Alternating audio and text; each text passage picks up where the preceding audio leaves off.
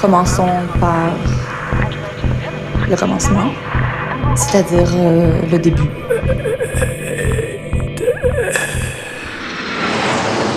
Mesdames, Messieurs, votre attention s'il vous plaît. Mayday, Mayday, quelqu'un me reçoit? Antenne dans 30 secondes. 30 secondes. Mayday, Mayday. Transmission. Transmission sur le 102.2. Il s'agit d'un signal de détresse, on doit suivre le protocole. Mayday Mercredi 18h sur Radio Canu. Pendant une heure, se balader, explorer, interroger, rencontrer, jouer, faire des histoires et en créer. Mayday, l'émission qui passe le mur du son. Saison 4. Allez, Luigi, c'est à toi. Alors, le frigo. Hmm. Dans la famille, je suis ton père. Je voudrais. hmm, Le fils. Oh merde J'en étais sûr, tiens. Yes. Fils de coach, fille de facteur, fils de prof, fils mosaïque. Cette semaine, Mayday ressort ses albums de famille. Parce que quitte à enregistrer pour Mayday, autant le faire aussi avec celles et ceux qui gravitent autour de nous. Le micro en baguette magique pour révéler peut-être ce qui ne s'est pas dit. Oui, bonjour, c'est maman, je voulais prendre de tes nouvelles. Le coaching, ça me connaît. Je suis né dedans. Je suis née dans une entreprise familiale, euh, dans une famille de 10 enfants, avec un, un grand-père qui vivait à la maison. On pourrait presque dire que le grand-père était le patron de la holding, hein, c'est lui qui avait l'autorité. Être facteur, c'est être au service de la personne. Et toi, c'est quoi tes souvenirs de ce que ça t'a fait vivre, qui est ça à la naissance, que les médecins soient super inquiets? Euh, les médecins n'étaient pas inquiets. Moi, j'étais inquiète. Et euh, à l'hôpital cantonal, ils étaient plutôt contents. C'est pas qu'ils jubilaient, mais ils avaient un cas. Parce que moi, je suis né en août 87, ça veut dire que quand j'ai grandi dans ton ventre, c'était pendant l'accident de Tchernobyl. Euh, Tib, tu joues ou quoi là? Attends, je réfléchis. Alors, je sais que le frigo n'a pas les deux mamans de la famille Stop Nucléaire et que Luigi a demandé la fille de la famille. Et en fait, c'est qui ma mère? Je répondrai pas à toutes tes questions. Ok, ok, j'y vais. Bon, Luigi, dans la famille Mon fils, ma bataille, je voudrais le coparent. Pioche C'était la coutume du facteur, donc euh, on était toujours bien accueillis pour le calendrier. Il faut dire que ma fille me donne un petit coup de main pour les choisir. On choisissait toujours euh, au moins un calendrier où il y a un dessin animé. Écoute, euh, voilà, peut-être que tu dors et que je te dérange. Euh, Rappelle-moi à l'occasion pour me dire comment tu vas. Ben, à plus, bisous. Pendant une heure, on raconte des histoires avec nos aînés pour finir en grande fête de famille. Alors, alors, alors. Bon, moi j'ai déjà trois familles de complètes. J'ai déjà trois familles complètes. Il me manque juste la neuvième personne de la famille, par-ci par-là. C'est quoi déjà? Ah oui, la nounou. Luigi? Euh, Tiens, Famille famille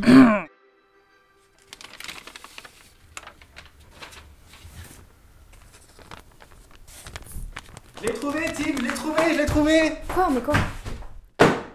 Ben l'album de famille de Mayday Mais, mais, mais t'as fait comment pour le trouver? Pff, Trop facile, j'ai usé de ma ruse et de mon courage pour braver tous les obstacles, comme d'hab quoi. euh, L'échiquier géant? Ouais, échec au roi avec la tour en C21. L'énorme boule assommante avec les pics qui font mal? Trop facile, tac tac, ch, ch, esquive, esquive, roulade arrière, tac, j'étais passé. Ouais. Et euh, le bassin en grenouille qui se transforme en dragon? Hmm, c'était trop mignonne, j'ai fait cuire des chamallows. Et même la mise en quarantaine cas contact Alors ça, c'est le plus facile, je sais pas si t'as entendu, mais maintenant elle dure plus qu'un jour. Bon allez, on l'ouvre cet album Attends, attends, mais t'es sûr? T'as pas peur de la malédiction? Parce qu'au début, tout le monde est content, nostalgie. Oh, qu'il est cute dans son déguisement, cosy, cosy. Et puis bam Une réflexion, pas méchante au demeurant. Et là, c'est le volcan en toi. Tu veux tout casser Ok, Tib, euh, on va y aller tranquille. hein. Et puis tu sais, dès que ça nous tend, on a qu'à arrêter tout ça. Ça marche? Au pire, tu vois, on a qu'à crier trois fois QLF, genre QLF, QLF, QLF, Ah. et on sort de l'album. Attends, mais c'est quoi QLF Bah Tib, que la famille. T'as jamais écouté PNL Non. Bon, bon, bon, bon. Allez, alors, qu'est-ce qu'il y a dedans? Tic, tic, tic.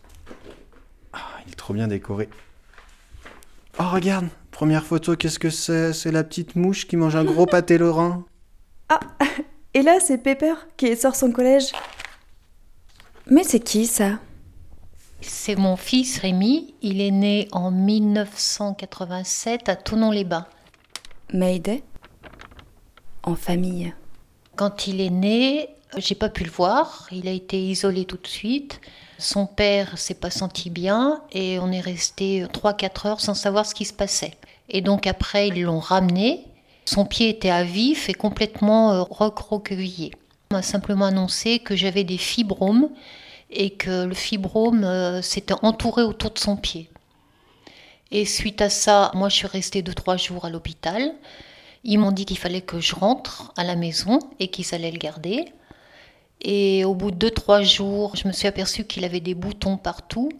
Et j'ai pensé à la gangrène et effectivement, il y avait un début de gangrène. Mais eux s'en étaient pas aperçus tout de suite. Donc après, il a été isolé.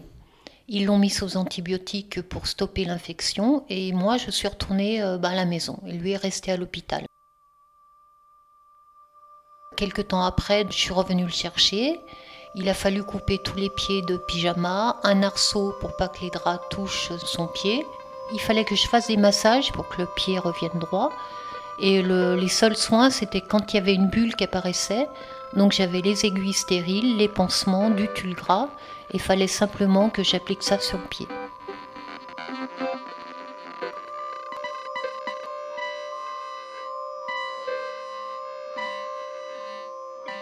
Donc au début, quand je suis rentrée de l'hôpital, c'était sur le pied.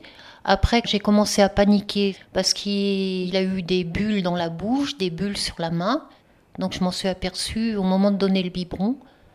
Et heureusement, son père connaissait un dermato sur euh, Annemasse. Donc on l'a emmené voir le dermato et le dermato là a diagnostiqué une maladie de peau. Donc il a été orienté sur l'hôpital cantonal de Genève. Ils lui ont fait une biopsie. À l'époque, ça coûtait l'équivalent de 10 000 francs. Ils nous ont dit qu'ils allaient tout prendre en charge parce que pour eux, c'était quelque chose qu'ils n'avaient jamais vu. Et là, le plus grand professeur d'Europe, c'était un professeur qui s'appelait professeur Sora, a diagnostiqué la maladie, donc une épidermolyse bulleuse. Ils m'ont dit à l'époque qu'il n'y avait que 50 cas en France, que la maladie allait prendre tout le corps, c'est-à-dire qu'il en aurait sur le visage, sur les mains, sur les... de partout. Et suite à ça, j'en ai parlé à ma mère qui m'a dit ben, on va aller voir un guérisseur. Et j'avais aussi ma famille de l'Isère qui m'appelait puis qui me disait oui on a trouvé un guérisseur, il est passé à la télé mais il faut donner 500 francs d'entrée. Et en fait, euh, c'est par hasard que j'ai trouvé ce guérisseur à Tonon-les-Bains.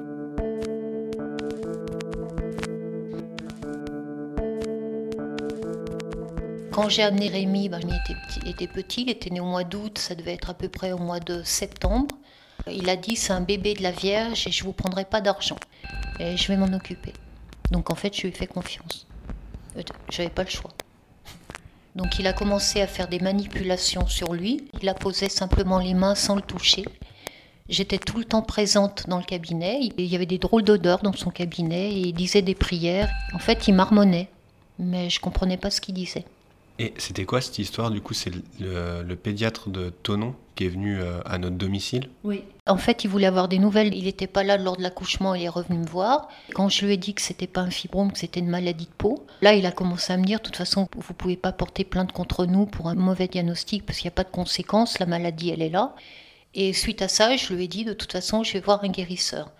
Donc là, il a commencé à m'insulter, à s'énerver, à me dire que le guérisseur allait me prendre tout l'argent.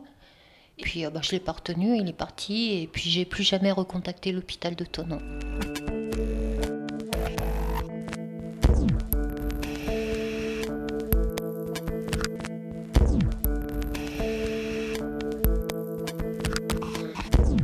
On a continué à aller à l'hôpital cantonal de Genève, et là, ils m'ont dit qu'ils allaient fabriquer une crème.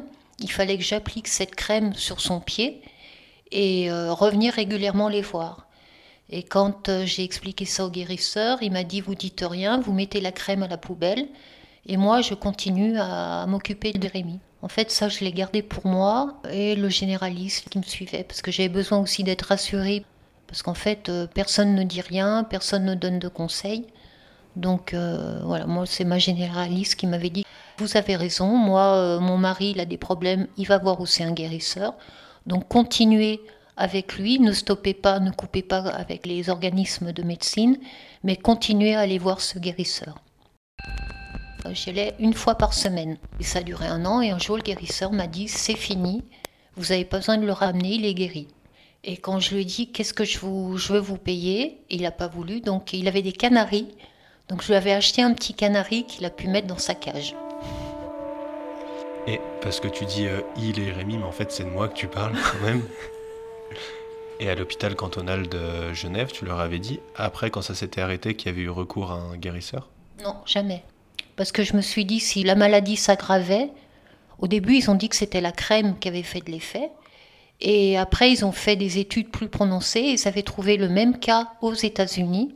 Et là, ils ont diagnostiqué une épidermolyse bulleuse mosaïque. C'est moins pire que ce que ça aurait pu être. Parce que j'ai entrevu des émissions de radio. La maladie plus poussée, c'est terrible. Oui, parce que moi c'est mosaïque, parce que c'était que sur une toute petite partie du corps, alors que ça peut être sur tout le corps. Ça peut être sur tout le corps, c'est-à-dire entre les doigts, sur le visage. Et après, c'est des soins à vie comme les grands brûlés.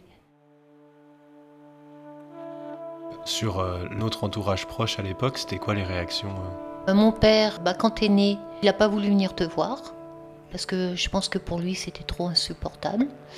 Donc un jour j'ai pris le téléphone, c'est quand euh, il y avait suspicion de gangrène.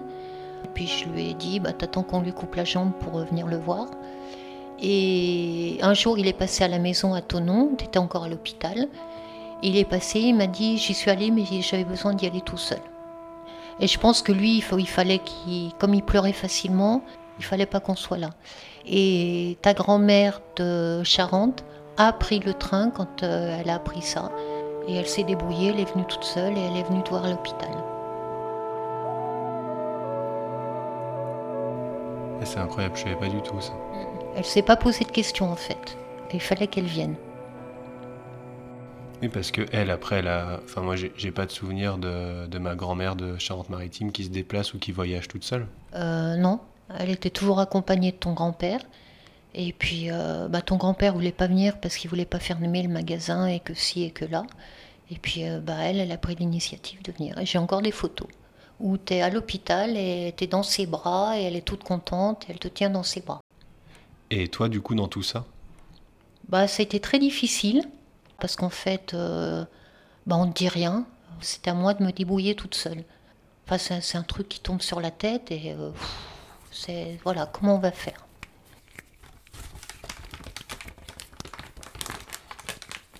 Quand j'étais enceinte de ma fille, je suis allée voir une généticienne sur Annecy qui m'a dit qu'il n'y avait pas beaucoup de risques que le bébé ait cette maladie puisque c'était pas le même père.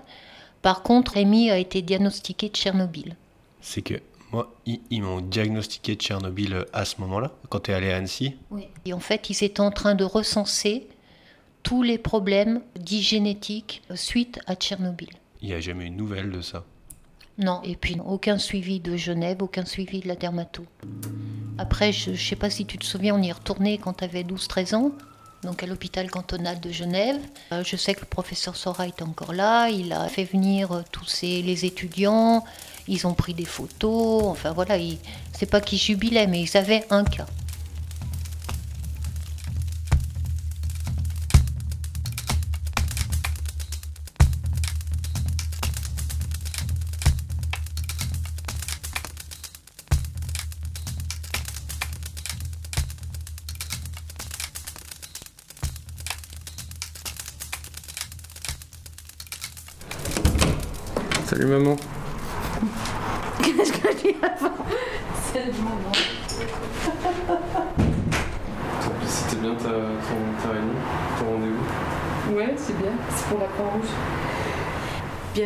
Déjà dans mon bureau. Je suis coach en entreprise.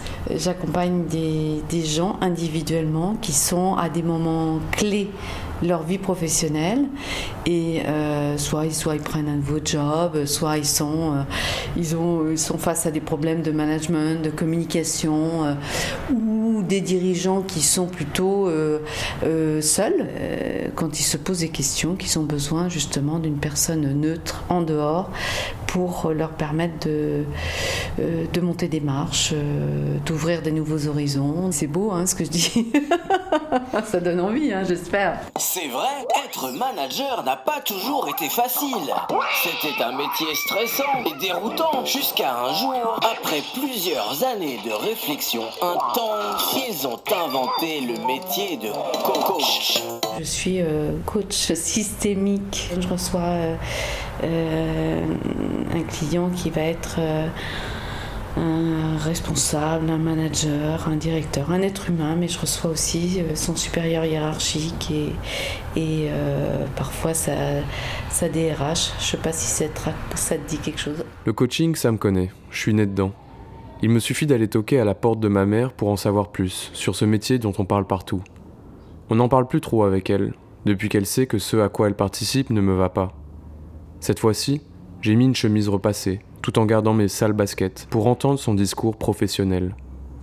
Deux jours avant mon départ, dans son bureau, Ma mère semblait heureuse de pouvoir me dire ce qu'elle ne peut pas en famille. Le coaching, il y en a beaucoup, beaucoup qui veulent en faire, mais euh, ben, il y en a plein qui ne savent pas ce que c'est que euh, tenir une entreprise, euh, la développer, mais aussi tout ce qui est administratif. Il n'y a pas que le, le, métier de coach qui est très, très beau, hein, mais c'est comme, c'est comme un paysan, c'est comme un agriculteur qui aime la terre, qui va savoir la travailler, mais qui n'est pas attentif non plus à ben, le fait qu'il faut qu'il en vive. Voilà. Et toi, tu arrives à en vivre? Ah ben heureusement. Oui, sinon je serais pas là. Je répondrai pas à toutes tes questions. Soyez unique avec B12. Comment t'en es, arrivé au métier de, coach? Ben Déjà, je suis née. Je suis née dans une entreprise familiale, euh, dans une famille de 10 enfants, avec un, grand-père qui vivait à la maison, avec euh, des oncles et tantes qui étaient euh, tout près, dans les maisons voisines, avec une grande cour. bien sûr, tout ça se passe à la campagne. Mais en fait, on, pourrait presque dire que le, grand-père était le patron de la holding, hein, c'est lui qui avait l'autorité. Et puis, il y avait les filiales, et mes parents étaient patrons d'une des filiales, mes oncles et tantes étaient patrons d'autres filiales. Voilà, ça a commencé comme ça, et puis euh, j'ai avancé, j'ai fait des, études de sciences économiques, euh, j'ai euh, un jour rencontré celui qui est le père de mes enfants, qui est un Parisien, donc je suis passée de la, de la province à Paris, à la vie parisienne. Soyez unique avec B12. coaching individuel, coaching collectif, co-développement, team building, parcours de développement du leadership. Moi aussi j'ai grandi dans une entreprise familiale. Pas parce que je vois ma famille comme une filiale d'une holding, mais parce que mes parents sont au cœur du monde entrepreneurial. C'est la première fois que j'entends parler ma mère comme ça. Devant moi et mes amis, elle revendique sans cesse ses origines paysannes et raconte ses années folles à faire les marchés afin de voyager, au micro, elle remplace ferme par entreprise familiale et tableau de sable par produit d'art. Il fallait que je ne sois plus son fils pour découvrir ma mère. J'ai créé une boîte. J'ai créé ma première boîte qui a été une boîte de conception de produits, de produits d'art euh, que j'ai vendus en, à la fois en, euh, B2B et j'ai moi-même euh, fait les marchés et j'ai notamment vendu, créé et vendu des tableaux de sable. Et, finalement, c'est dans la relation de vente que j'ai vu que j'avais un intérêt pour les gens qui étaient très grands. En fait, je crois que les gens, ils ont peur de leur propre vulnérabilité. Voilà. Moi, je crois beaucoup, beaucoup euh, au fait euh, que les, les gens euh, peuvent changer peuvent bouger, peuvent voir les choses autrement. Et je pense que tout le bien du, coaching, c'est aussi de permettre d'accélérer ces, ces mouvements, ces changements. Je suis entrée ensuite dans une société, une boîte américaine qui faisait du conseil en productivité, où là j'ai plutôt euh, mis à profit mes compétences, mes qualités commerciales et mes qualités de justement dans l'interaction avec les gens. Mais tout ça c'était pour euh, développer du, business. Euh, et puis ensuite j'ai été appelée dans une boîte qui faisait du conseil et du développement de dirigeants et qui faisait principalement de la formation pour des dirigeants, des managers, des vendeurs, euh, et qui me proposait de rentrer, euh, d'entrer dans une autre, euh, une autre structure qui était aussi du conseil en productivité. Et là, j'ai dit, ben non, moi, finalement, conseil en productivité, ça m'intéresse pas. Ce qui m'intéresse, c'est les gens, c'est quand vous me parlez de formation comportementaliste, ouais, ça, ça me parle. Voilà. Donc j'y suis entrée et puis euh, très vite été amenée à, on m'a formée pour animer des séminaires. J'ai commencé à animer des séminaires euh, très timidement et puis de plus en plus euh, affirmée. Et en fait, les, personnes, les participants disaient et moi, et moi dans mon, dans mon environnement, dans, avec mon équipe, avec mon conseil d'administration, j'ai besoin d'être accompagnée. Voilà. Et en fait, le coaching n'existait pas à ce moment-là. Il existait, mais aux États-Unis, dans les années euh, 95-2000. Et donc, euh, j'ai commencé à accompagner les gens parce que comme je faisais euh, moi un travail sur moi, euh, je me sentais OK pour euh, accompagner individuellement des gens euh, sans, euh, euh, voilà, sans mélanger euh, mes questions personnelles avec celles de mon client. C'est ça, hein, c'est que euh, faut pas être un gourou non plus. Ce serait facile, il y en a déjà beaucoup. Voilà. Donc le coach n'est pas un gourou. Bon, ben, belle vie, beau chemin. À la prochaine. À bientôt pour un coaching, j'espère. L'album de famille de Mayday, c'est jusqu'à 19h sur les ondes de Radio Canu.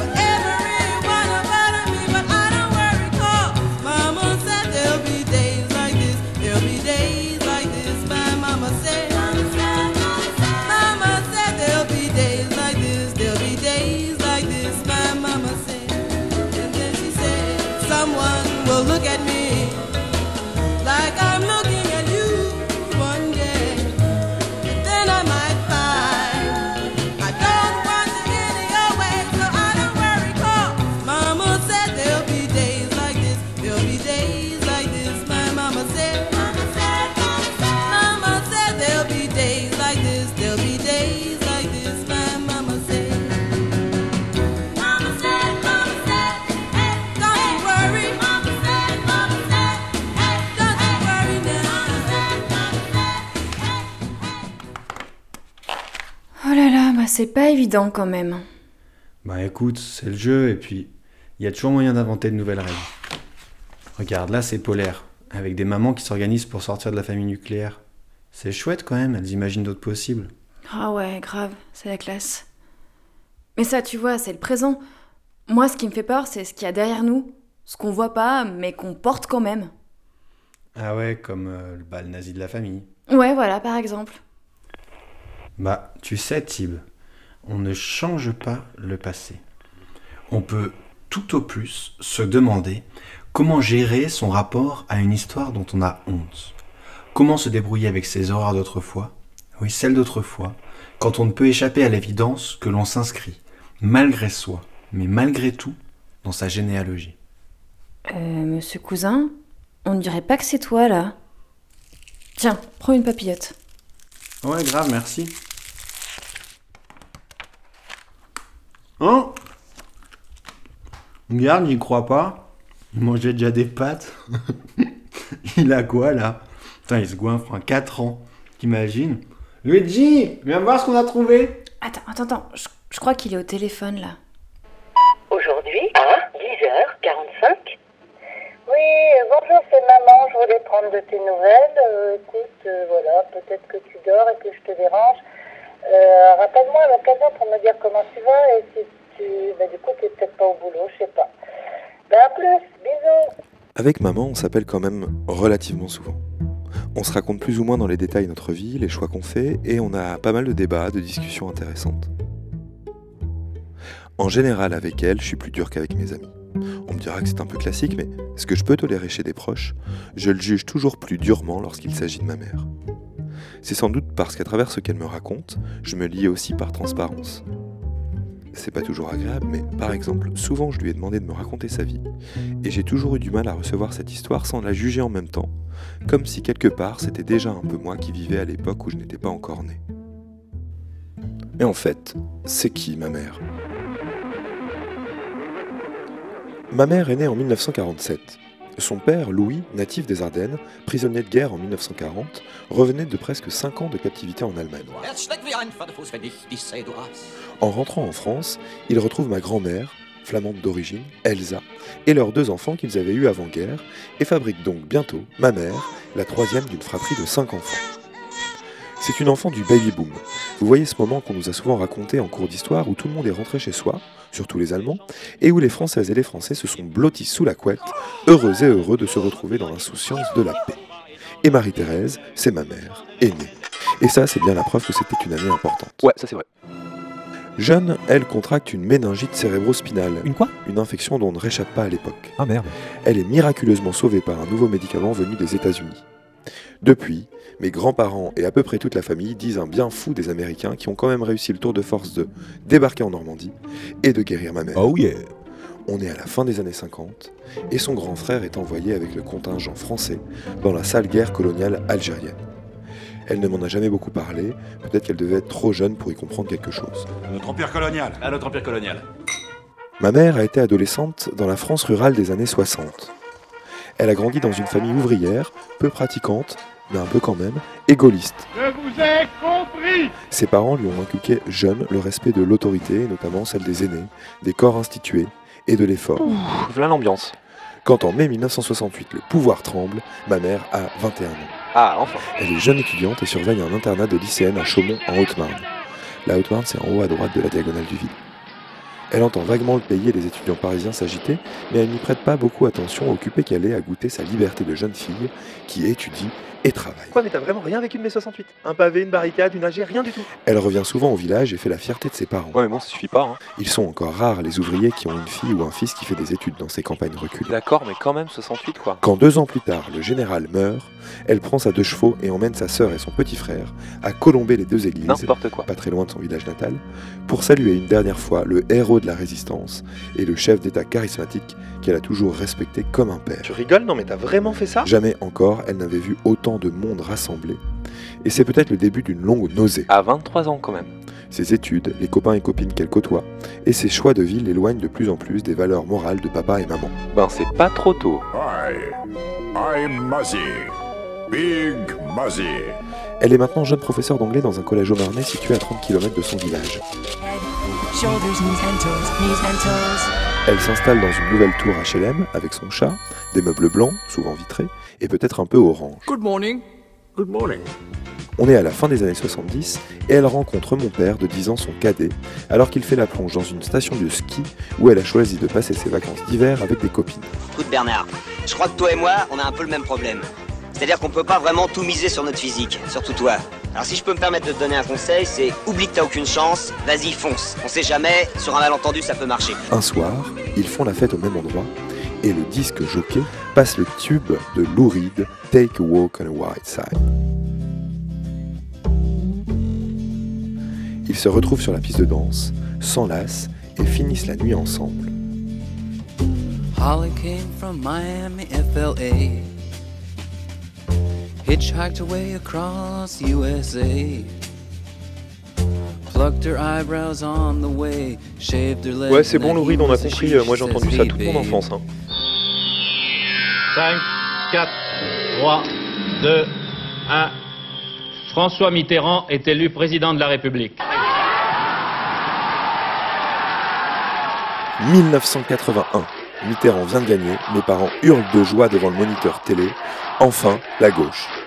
Celle qui se foutait pas mal de politique en 1968, gaulliste par fainéantise, se retrouve socialo 13 ans après, un peu aussi par fainéantise, mais quand même c'est encore un peu la gauche. Euh, non Déjà plus Ah bon Bref, moi j'arrive un an après cette victoire, un peu abasourdi par tout cet espoir qui flotte dans notre maison toute neuve, en bout de lotissement d'un village paumé de 300 habitants. Mon petit frère ne tarde pas à me rejoindre deux ans plus tard. Il a l'air gentil, mais on a du mal à se concentrer quand il est dans la pièce. On forme une belle bande et aussi beaucoup de boulot pour maman. En quelques années, sans peut-être même qu'elle ne s'en rende compte sur le coup, elle est passée d'une jeune enseignante fougueuse et voyageuse à une mère travailleuse qui doit s'occuper de la maison, de ses enfants, de son boulot et des copies qui s'accumulent. Du matin au soir, elle a beau nous dire qu'elle court tout le temps. On a du mal à ne pas trouver ça normal et on est tellement aveugle qu'on a presque du mal à la voir courir. Qu'est-ce que vous pensez de votre mère? Bon. C'est quoi comme question ça? Avec mon frère, on ne l'a connue que comme ça. Une mère dynamique, arrangeante, ferme et pas sévère, bonne vivante, très aimante et qui nous prend complètement en charge. De A à Z. Allô maman, bobo. Quand je vais la voir aujourd'hui, j'ai l'impression que certains fondamentaux de la construction de notre relation n'ont pas bougé d'un centimètre. J'ai j'ai fait sauter des petites pommes de terre à côté du chou. J'avais apporté, j'avais cuisiné un chou braisé. Mon chou braisé, mes petites patates sautées avec ce gras, plus le magret, c'était très bon. Par exemple, elle est toujours super contente quand elle peut me laver un truc, ou me mijoter un petit plat que j'emporterai pour chez moi. Et moi, comme un grand zinzin, c'est le petit surnom qu'elle me donne. Moi donc, comme un grand zinzin, je n'arrive même plus à lui dire merci, ma maman chérie, que j'aime et que j'adore. Ça, c'est ce que je lui disais quand j'étais petit. Alexis, nous, il nous dit qu'on dit que de la merde. Tu vois, ça va autre chose. Réfléchissez avant de parler. On ne peut plus parler devant lui. Elle m'a jamais dit ça, ma fille. Il était bien hier quand même. Tous ces derniers jours, il était pas mal. Penses-tu qu'il y a beaucoup d'enfants qui parlent comme ça à leur mère? Penses-tu qu'il y a beaucoup de mères qui ont élevé leur enfant comme tu m'as élevé? T'es pas dans un hôtel ici, hein? Je suis pas juste une cuisinière. Je suis pas une employée qui te donne de l'argent ou des livres quand bon te semble. C'est vrai, je dois le reconnaître, je suis pas toujours sympa avec toi. Je te prends un peu de haut et j'en suis désolé. Je commence tout doucement à, à comprendre ce qui s'est vraiment passé. Bon, et puis comme je te l'ai dit, je peux pas venir ce week-end. J'ai des choses à faire à Lyon, mais promis, je viens celui d'après. Bisous, bisous.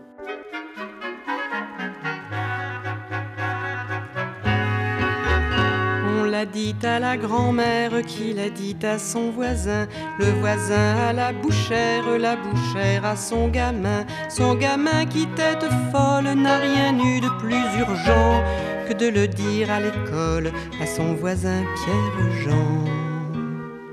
Clémence, Clémence a pris des vacances, Clémence ne fait plus rien. Clémence, Clémence, comment en enfance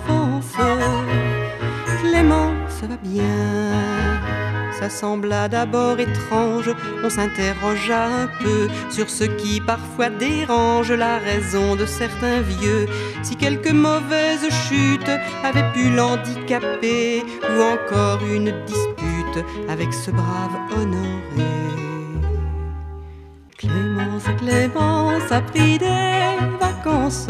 Clémence ne fait plus rien. Clémence, Clémence, comme en. Clémence va bien. Je suis de bon voisinage, on me salue couramment. Loin de moi l'idée peu sage d'inquiéter les braves gens. Mais les grands-mères commencent de rire et parler tout bas. La maladie de Clémence pourrait bien s'étendre là. Toutes les Clémences prendraient des vacances, elles ne feraient plus rien. Toutes les Clémences comme en enfance, elles seraient bien. Toutes les Clémences Clémence prendrait des vacances,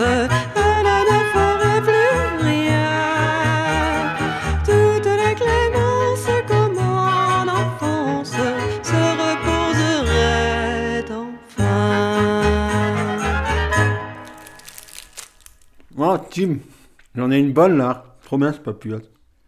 L'important, c'est pas ce que l'on fait de nous, mais ce que nous faisons nous-mêmes de ce qu'on fait de nous.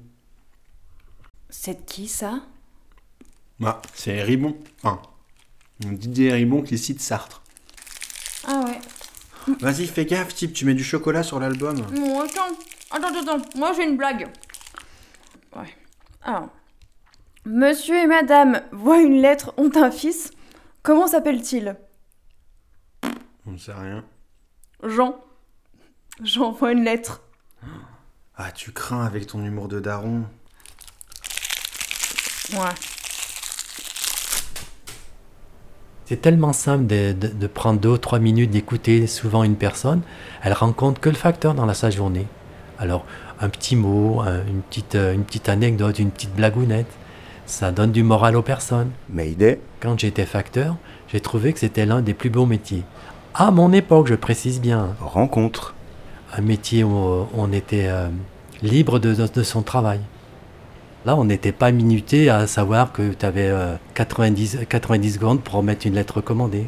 Comme on disait, on n'a pas de chef sous le dos, une fois sorti. Mon père, il était facteur. C'est vrai que par rapport au métier que j'avais appris de, de fraiseur en usine, c'était tout à fait différent. Tout jeune, il travaillait à l'usine. Mais bon, ça ne lui plaisait pas trop. Un jour, il a vu dans le journal qu'on recherchait des facteurs. Alors il a tenté sa chance. Il est devenu facteur auxiliaire. C'est celui qui remplace. Chaque jour, une tournée différente. Jusqu'à décider de rentrer complètement dans l'aventure postale. J'ai passé le concours de facteur en 74 et je suis parti en stage à Rueil-Malmaison. Et pendant ce stage, j'en ai profité pour aller faire mon armée. J'ai fait un an d'armée. Puis, je suis revenu à Rueil-Malmaison où j'ai demandé ma mutation sur Saint-Étienne. Pendant plus de 20 ans, il a travaillé rue de la Monta. Moi, j'imaginais une petite rue, longue parce que parfois elle rentrait tard, avec de chaque côté des immeubles de 3-4 étages, pas plus, de couleur gris-noir. Ouais, on était à Saint-Étienne dans les années 90, j'étais réaliste. Mais il y avait des fleurs au balcon, et surtout, ça devait être une rue grouillante de vie. L'aventure tous les jours. Mon père, il connaissait tout le monde et tout le monde l'aimait. C'était le facteur de la rue de la Monta. On n'était pas à la course. Et puis on avait le temps de, discuter avec les gens, de prendre leurs nouvelles. C'était autre chose. Maintenant, je ne sais pas si les facteurs euh, ont le temps de discuter avec leurs... euh, À cette époque-là, on disait les usagers, on disait pas les clients. Et bon, on distribuait ce qu'on appelait les mandats. Les personnes âgées étaient très contentes de nous voir arriver parce qu'elles touchaient à leur retraite à cette époque-là. Les, les- les retraites n'étaient pas virées sur leur compte en banque.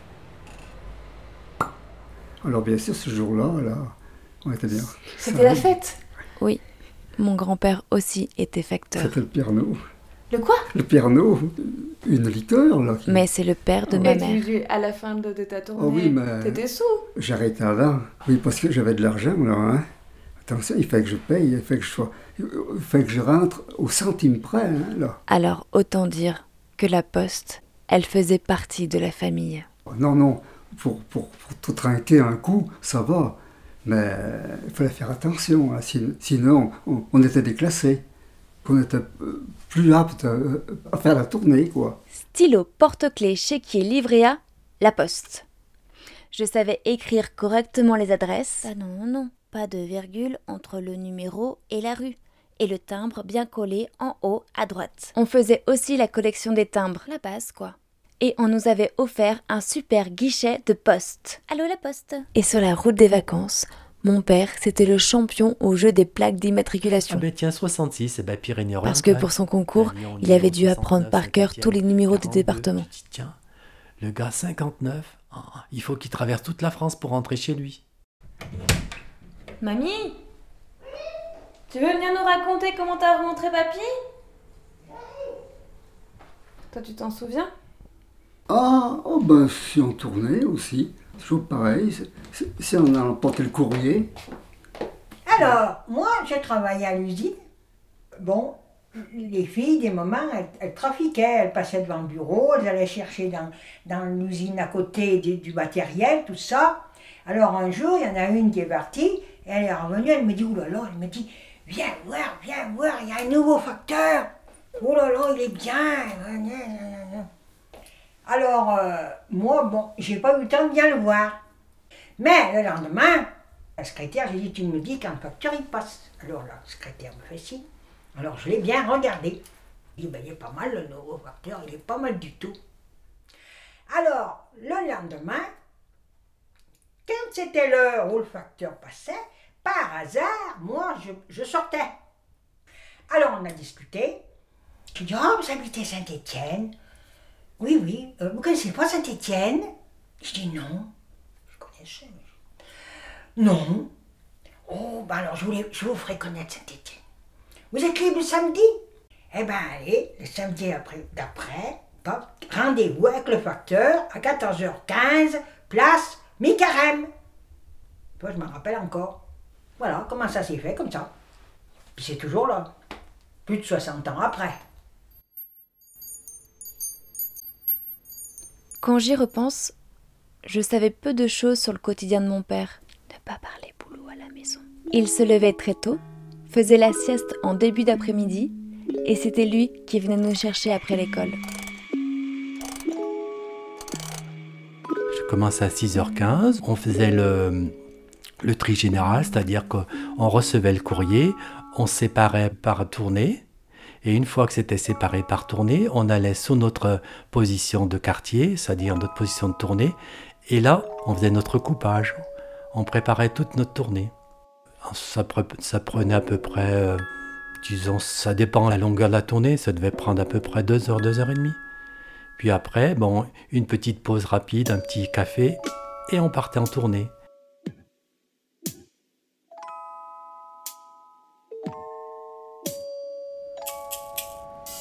J'ai été déçue quand, adulte, j'ai enfin découvert la rue de la Monta.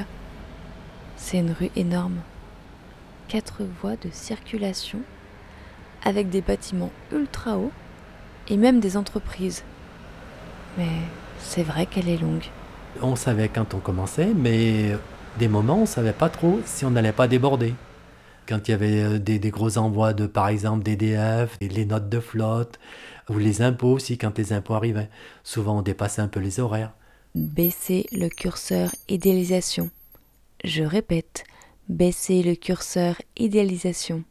La musette, c'était le, c'est un grand sac où on mettait notre courrier tout classé pour la tournée. Je l'ai traîné des années. Ici, de ce côté, hein, je la portais comme ça, la sacoche. Là. Et justement, je m'en suis pas rendu compte, mais euh, ça me fait aucun mal. Tu vois, je, je tourne, tu vois. Ouais, je vois. Regarde. Tu peux bien bouger. Mais c'est vrai que t'es Oui. t'es tout tordu. Eh ben oui. Une musette, à cette époque-là, elle faisait à peu près dans les 11, 11 à 15 kilos de courrier. Il faut dire que on a- quand on a, j'ai commencé, il n'y avait pas tous les aides à la distribution, il n'y avait pas de caddie, des trucs comme ça. On portait tout sur les épaules. Mais c'est pour ça que des moments, on marchait un petit peu sur le côté. Tu le connais le facteur qui passe ici? Ah ben, oui, ah ben, c'est une fille, moi c'est une femme qui passe maintenant chez moi. Il y avait des femmes à ton époque? Ah oui, deux, deux ou trois. Pas mieux. Les dames de la poste s'en vont par trois en quittant la poste à 6h03. Les dames de la poste se donnent le bras, elles on les accoste, moi pas. Au début, les, les collègues féminins, bon, elles ont été un petit peu, disons, un petit peu moquées. Les gens, bon, faut reconnaître qu'au début, les, les, les facteurs, c'était un peu ma- macho, hein, faut pas non plus. euh, c'était pas. Alors, elles n'ont pas été franchement accueillies, quoi. Mais c'est vrai que c'était un, un- un- milieu d'hommes dans le, Les, les facteurs, c'est un billet d'homme, c'est vrai, oui.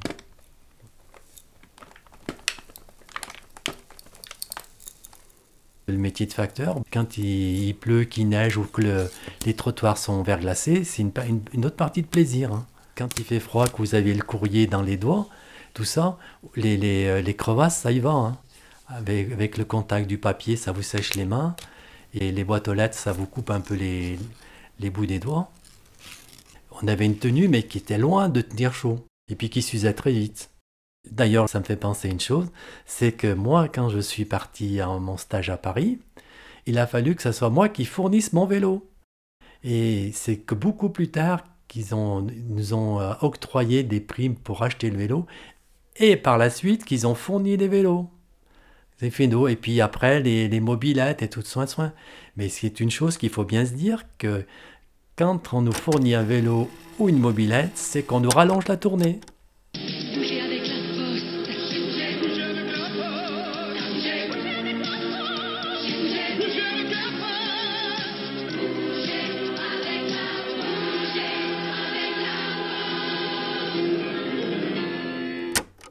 Pas de graves ennuis de santé dans leur parcours. Heureusement.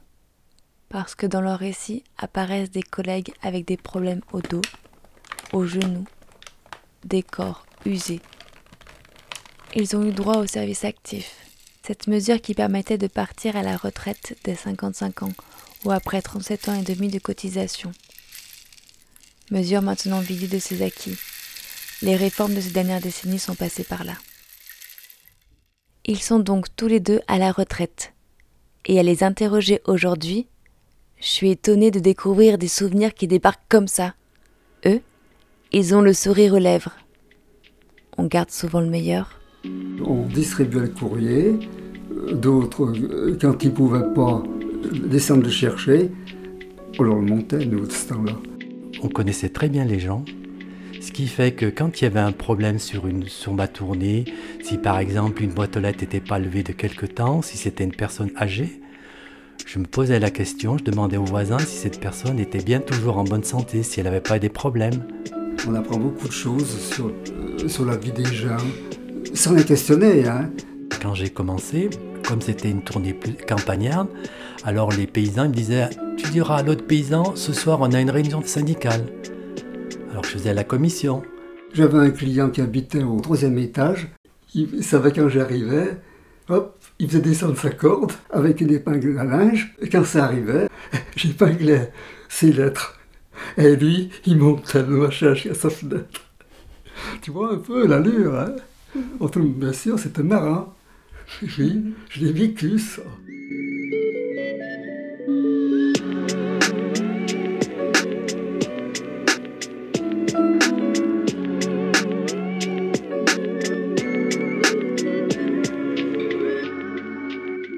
Il a fallu rentabiliser les services et tout ça.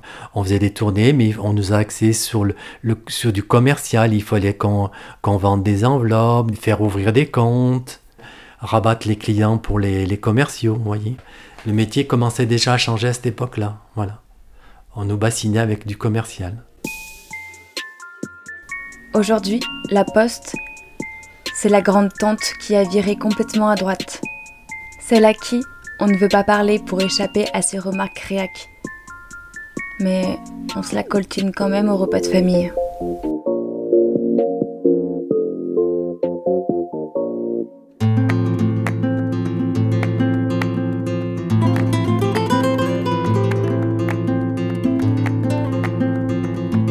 Yo adivino el parpadeo van marcando mi retorno. Son las mismas que alumbraron con su pálido reflejo juntas horas de dolor. Y aunque no quise el regreso, siempre se vuelve al primer amor. La vieja calle donde el eco dijo, tuya es su vida, tuyo es su querer. Bajo el volón, mirar de las estrellas que con indiferencia hoy me ven volver, volver.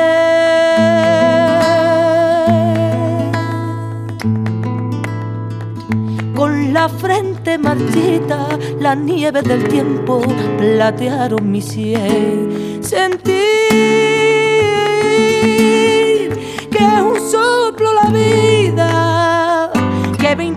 20 años no es nada, que febril la mirada y errante en la sombra te busca y te nombra vivir.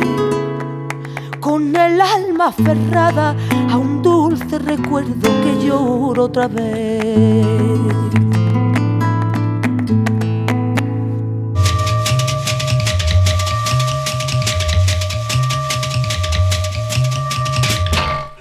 Tiens ma chérie, ton assiette. Merci. Bon appétit tout le monde. Bon, Bon appétit. Mmh. Mmh, c'est super bon. Il y a un bébé éléphant dans ma salade Bah, qu'est-ce que tu racontes? Où ça? Là Ah mais c'est rien ça. C'est parce qu'elle est bio. Ça prouve qu'il n'y a pas de pesticides. Et franchement, tu préfères avoir un bébé éléphant dans ta salade ou un cancer des ovaires?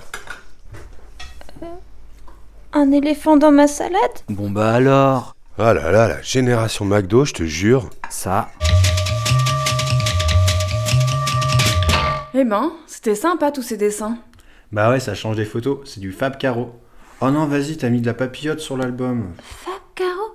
Mais il est pas de la famille du frigo, lui? Mais oui, c'est pour ça qu'il en parle tout le temps. Il est trop QLF ce frigo. Kulef Tu veux qu'on sorte de l'album? Tu sais, Tib, aujourd'hui j'ai honte d'avoir eu honte. Quoi? Ben Tib, pourquoi tu me regardes comme ça? Viens, on continue l'album. Hmm. Waouh, c'est quoi cette grosse tablée de ouf?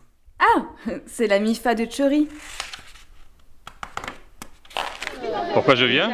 Oh, bah, parce que c'est la fête, parce que c'est l'occasion de retrouver euh, toute la famille, de se remettre à jour, euh, et puis de passer de bons moments ensemble.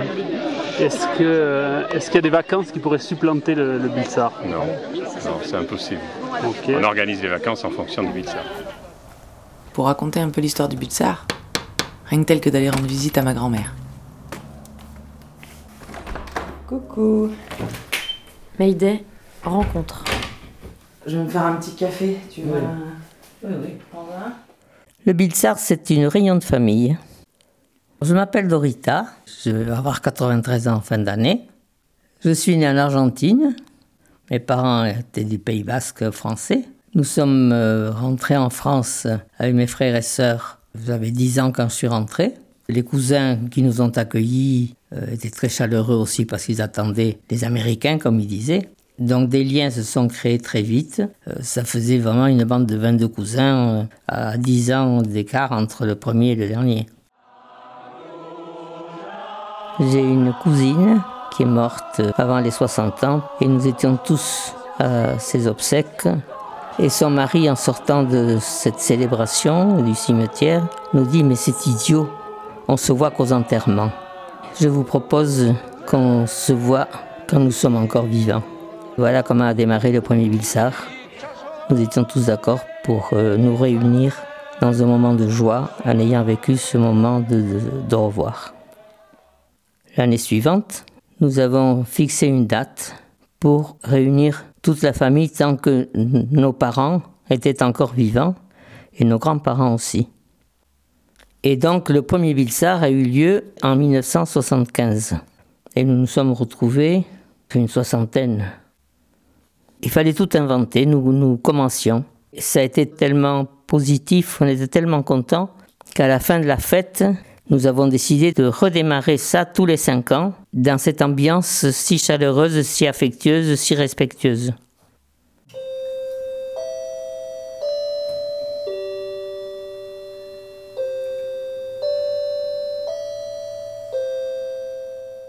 Ils étaient peut-être qu'une soixantaine en 1975.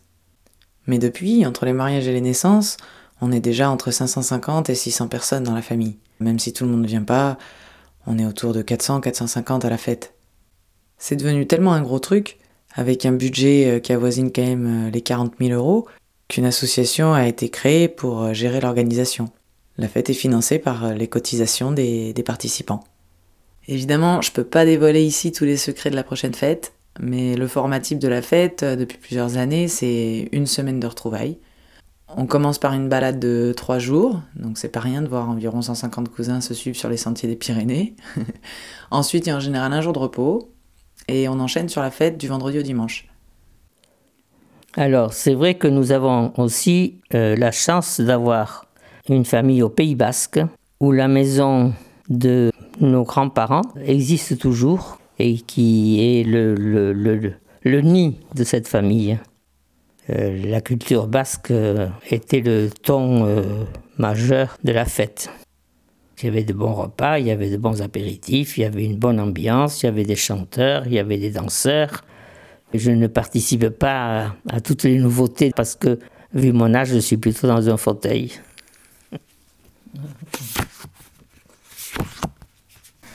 Et là, c'est mon père, regarde. ah oui. Alors j'ai quelques photos sous les yeux là. Euh, on sent qu'il y a la joie. Tout le monde a le béret ou le foulard à faire tourner au-dessus de leur tête. Et je n'entends pas euh, les chants qui doivent, doivent être aussi avec les belles voix du Pays Basque. Vraiment, euh, là, on voit toutes les bouches ouvertes, l'enthousiasme du béret, des bras. Il faut vivre pour cette ambiance, pour l'imaginer, parce que les cris de joie sont très beaux, l'expression à jeun et après avoir un peu pris du bon nounou, comme on dit gentiment au Pays Basque, dans la joie d'être ensemble. Nous avons des, épreuves sportives. Il y a le, le- le tir à la corde. Qui c'est qui va tirer le plus fort la corde? Qui c'est qui va tomber parce que les autres ont lâché? Il y a les parties de pala, il y a les danses basques. Je sais pas, l'ambiance, l'ambiance, tu vois, je sais pas, il y a quelque chose, euh, l'ambiance. Le photographe doit organiser la photo. Mais c'est une photo compliquée.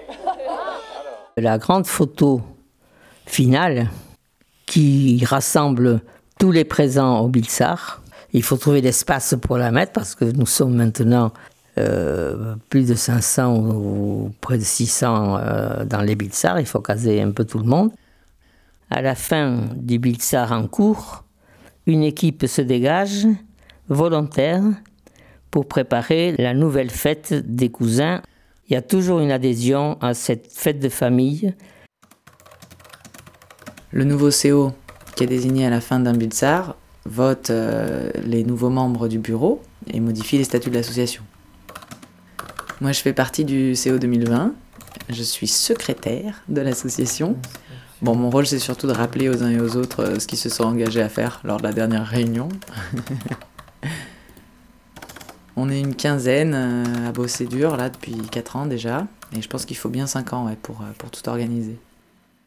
Alors le Bilsar 2020 va donc être le dixième, et c'est donc la sixième génération. Jusqu'où allons-nous aller?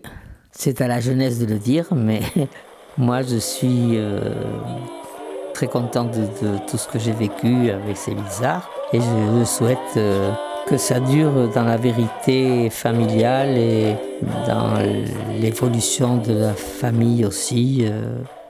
Je crois que tous ceux qui participent au Bilsar, ils ont envie que ça continue.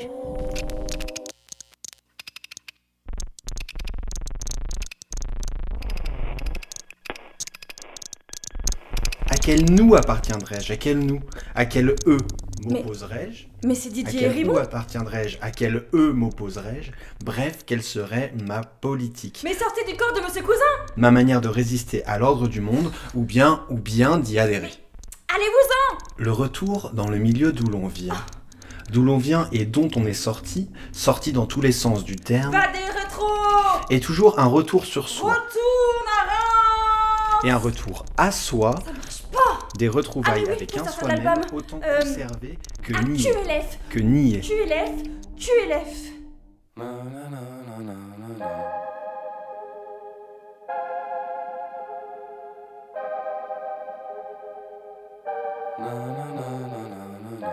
C'était l'album de famille de Mayday. Avec la rediffusion de Bébé Mosaïque, Psychoaching, Ma mère de Gaulle et moi, la Post Family. le Blitzard. On a écouté The Shirels, Anne Sylvestre et Estrella Morente. Maintenant Mayday se met en pause.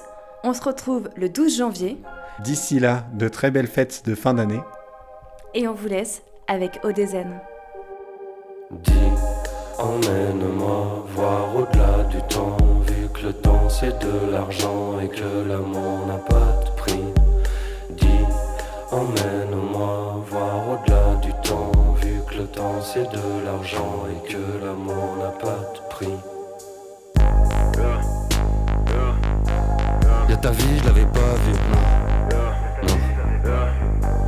Trop de gras, trop de bavure. Coloriage, c'est mes ratures. Sur la vitre, y'a tes rayures. Pas le temps, c'est ton futur.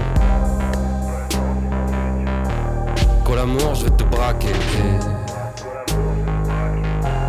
Et ton chant est en pâture, J'y touche pas, c'est de la. Dis, emmène-moi voir au-delà du temps, vu que le temps c'est de l'argent et que l'amour n'a pas de prix. Dis, emmène-moi voir au-delà du temps, vu que le temps c'est de l'argent et que l'amour n'a pas de prix.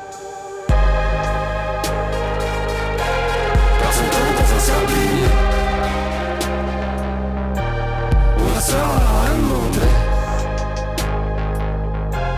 C'est de la vie, c'est de la gratuité. Pas envie d'être un cœur brisé. À quoi bon ça sert de briller? De l'amour dans ma glace privée On va le faire, on va te sortir de là faire qu'à arracher ça Emmène-moi voir au-delà du temps. Que le temps c'est de l'argent Et que l'amour n'a pas